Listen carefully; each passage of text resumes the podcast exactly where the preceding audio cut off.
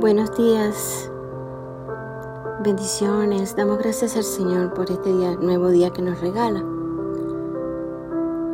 El mensaje de hoy es, su mano se posó sobre él. Ezequiel 1.3 dice, vino palabra de Jehová al sacerdote Ezequiel, hijo de Buzi, en la tierra de los caldeos, junto al río de Quebar. Vino allí sobre él la mano de Jehová en momentos de angustia, en momentos de sufrimiento, en momentos de tristeza, en momentos de que nosotros no sabemos qué hacer. El Señor siempre está a nuestro lado. Su mano siempre está sobre nosotros. Los huesos no pueden volver a la vida y ser manipulados. Solo el toque de Dios puede darle vida a nuestros huesos.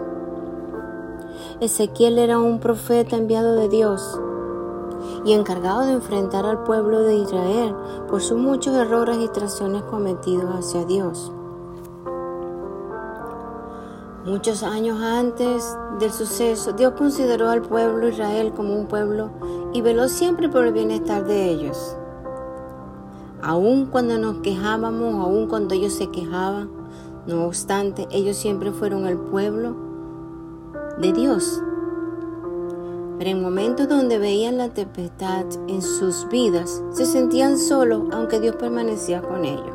Se enojaban, comenzaban a creer en otros dioses y de oro, de bronce, para adorarlos y depender de estatuas sin vida.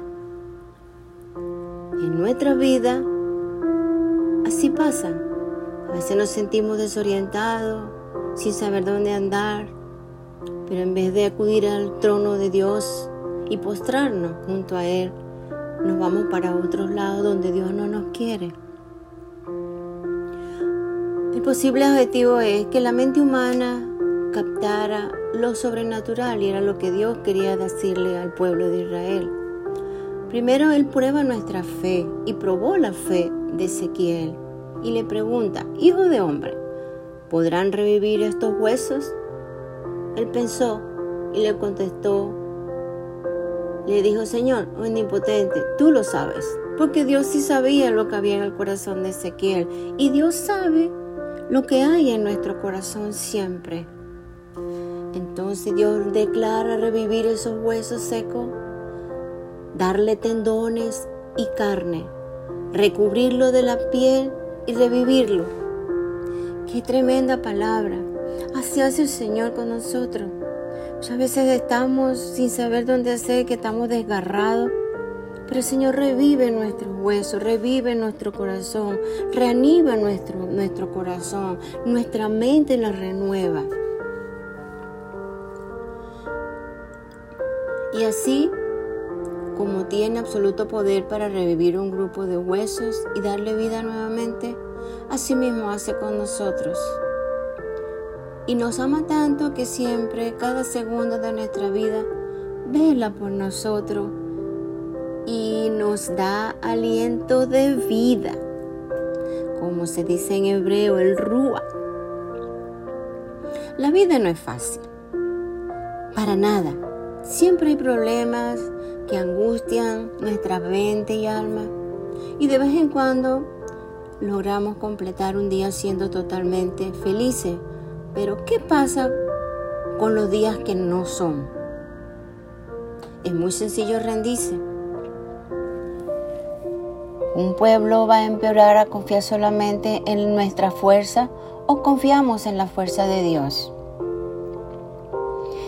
Estoy segura que su vida le da todos los días por nosotros porque Él es un Dios misericordioso, Él es un Dios perfecto. Y lo que hace por nosotros porque nos ama y nos da su aliento de vida. A veces pensamos que es algo loco y gracioso tener esperanza en algo imaginario, pero no es así.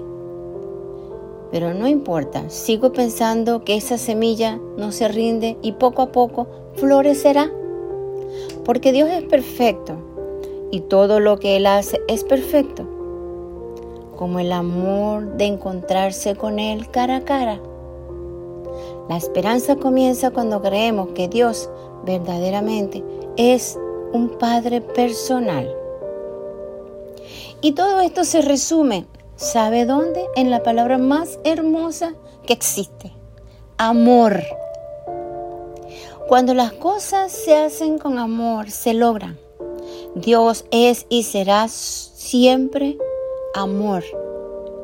Y no hay nada igual al amor de Dios hermoso.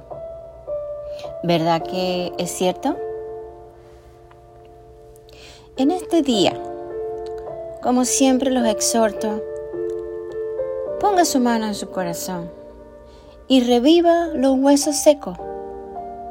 Reviva ese amor, reviva la amistad con su amigo, reviva la esperanza, reviva el amor que siente por sus padres, reviva el amor que siente por sus hijos, reviva el amor por su compañero, etc.